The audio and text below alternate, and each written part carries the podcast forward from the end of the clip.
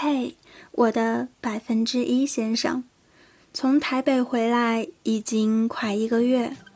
一个月前的生活像一场梦。临走前的送别会上，我说，在台湾的这四个月，像是从时间那里偷来的。现在，好像梦醒了。每个从台湾回来的孩子都有一个梦，我们都想着。总有一天还要再回去。初到台湾，有太多太多的不习惯，不习惯听起来有些嗲的台湾腔，不习惯友善到爆棚的台湾人，不习惯热一天雨三天的气候。到后来，每次说话都带了些小小的台湾腔，酱子哦，我给你说哦。还有习惯性对人友善微笑，一直到回来之后嫌天气热，嫌气候干燥，我才发现台湾这个地方已经深深印在我的心里了。在台湾交到很多朋友，有宿舍对面卖香菇面线的夫妇，刚去的时候为了图方便，吃了一个星期的香菇面线。后来有天下楼去买面线，老板和老板娘自然地跟我聊了起来。还有从大陆考过去，在那边念四年大学的陆生，偶然在捷运上遇到，互留联系方式的时候，惊喜地发现对方的手机输入法竟然不是繁体拼音，我傻笑了好久。还有很多跟我一样作为交换生的同学，回来之后。Facebook 每天都会提醒有新的更新，却再也不能随时随地打卡留言。台湾小伙伴的 Line 状态总在变化，但我们之间的距离却已经隔了一个海峡。总想着明天去诚品书店买书，想着坐捷运去哪里哪里，然后想起这里没有诚品，没有捷运。有天在微博上看到台北失恋博物馆开始展出，突然想起我们当时兴冲冲的跑去便利店买了票，跑去看展览的时候才发现展览七月份才开始。现在展览开始了，而我们和门票却都回大陆了。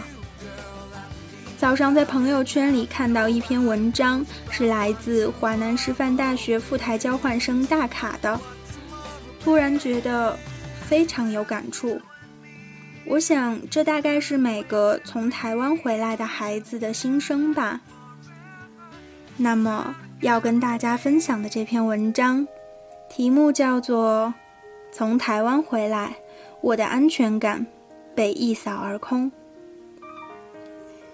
一学期的台湾交换生涯很快结束了，我们一行人踏上了归途。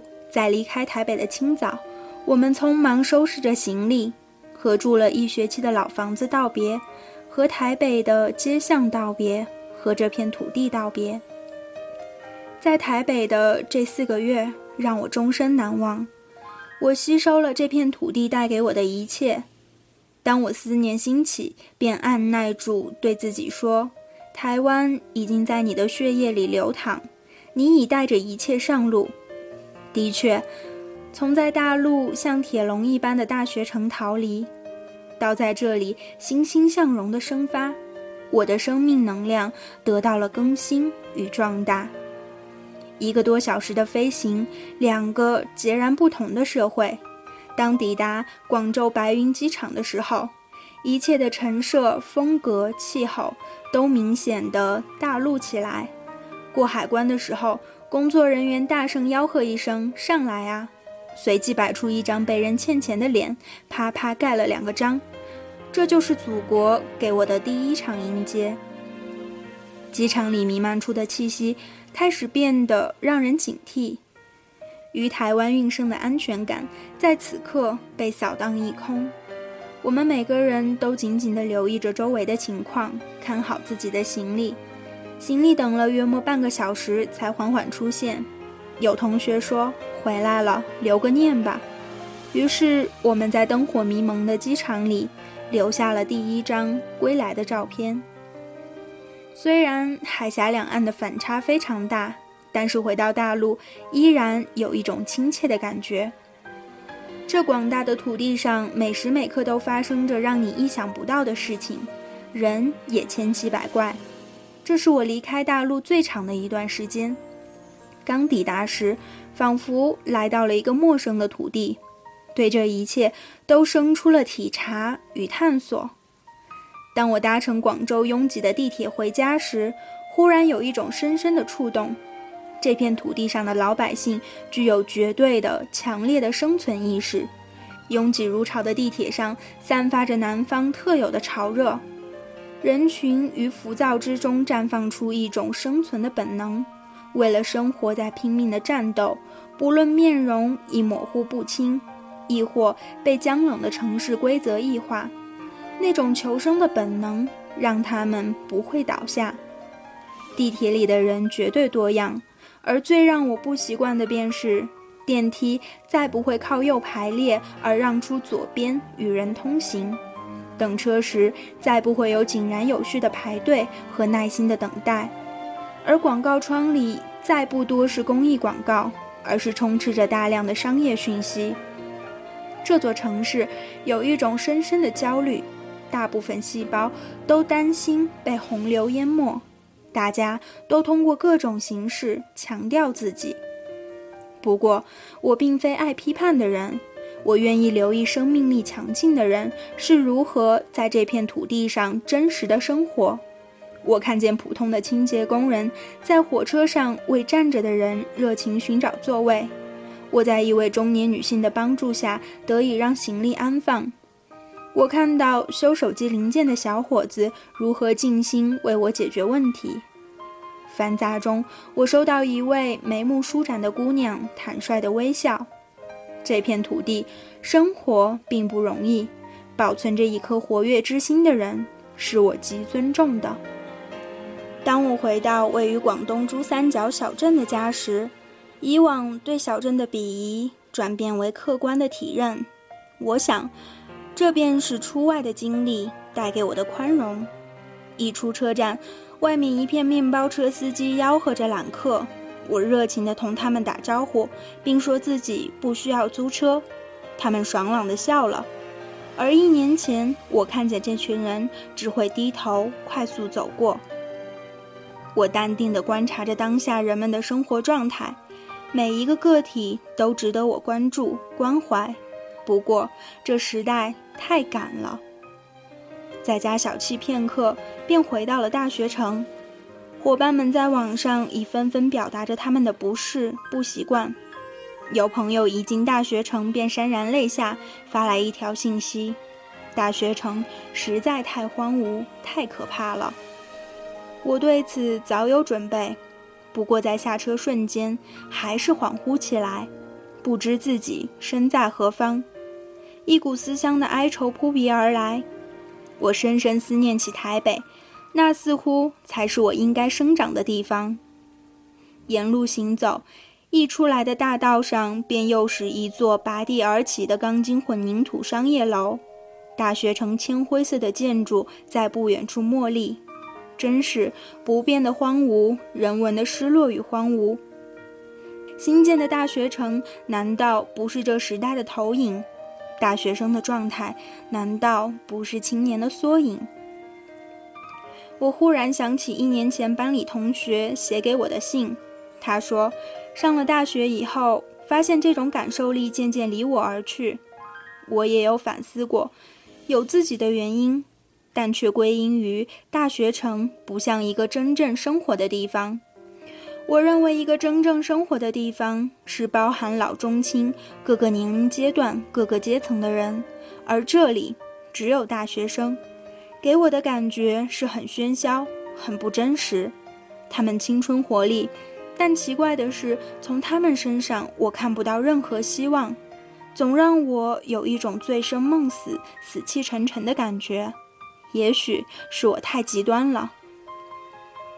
每每想起我在大学城孤往而持久的战争，我总觉得荒凉沿着脊柱慢慢爬升。然而几个月的台北生活彻底激发了我深层的生命力。此刻我再次回到这里，已经可以在把持自我的同时来进行反思了。朋友说，当他因为校医无端向病人发怒而维权时，他的室友对他说：“何必呢？”他问我：“我是不是不正常啊？”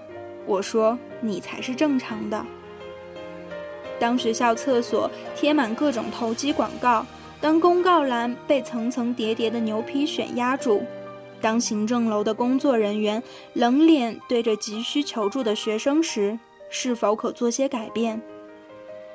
一点点关怀可以改变一个个新鲜的生命。我想起在图书馆外孤零零站着的校外打工者，举着一张牌为大学城谋取更便利的交通，站在太阳下物集签名。大部分行人视而不见。我想起偌大的大学城居然没有像样的书店，取而代之的是无数的商铺与饭店。学期末的图书馆聚满了人，大家都在把书一样厚的 PPT 打印下来，背得昏天黑地，仿佛追求证书就是你这个人的定位。没有证明，没被盖章，你就不知道往哪里站。各种团支部、党建活动，繁杂的比赛项目充斥邮箱，那么多的邮件，却只有极少数与年轻的渴望相呼应。二十多岁的青年，脸上挂着疲惫而盲目的亢奋。大家早已开始学会为生存而争抢，汲汲营营，朝着社会的统一价值标准一路狂奔，成日担心被时代甩开，根本无暇发现自己。青年们心底是多需要安定与真实的力量啊！在学校。我最好的记忆是来自图书馆一个人的阅读时光，以及夜晚跑步时和年轻而有力的生命遥相呼应。夜行的年轻人在深夜攥紧自己的精神，劈开这个时代的荒谬，寻着一条不一样的人生道路。我是一个顺其自然的人，离开了台湾也不再执念，路要继续走，且要更有力的走。更笃实的求知和探索。记得一年前，我将留长的头发剪掉，那时非常担心重新面对自己少年时沮丧而尴尬的西瓜头。结果，我却迎来了清爽而焕然一新的短发。时间的河流一直在向前，不会再一次停留于我对大学的冷硬反抗中，而我已一刻不停的。去追逐星辰。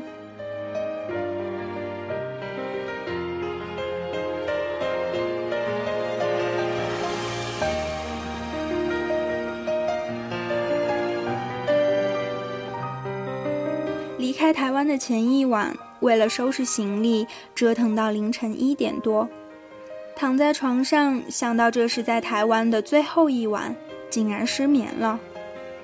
早上四点多起床，出门去便利店买了三明治。六点多的机场接驳车，匆匆忙忙跟面线店的老板老板娘道了别。在前往机场的路上，一直不肯睡去，想最后再看看台北这座城市。车子开到松山机场，一起送我们的学伴说了句：“好舍不得。”来的时候是这个机场，下着雨。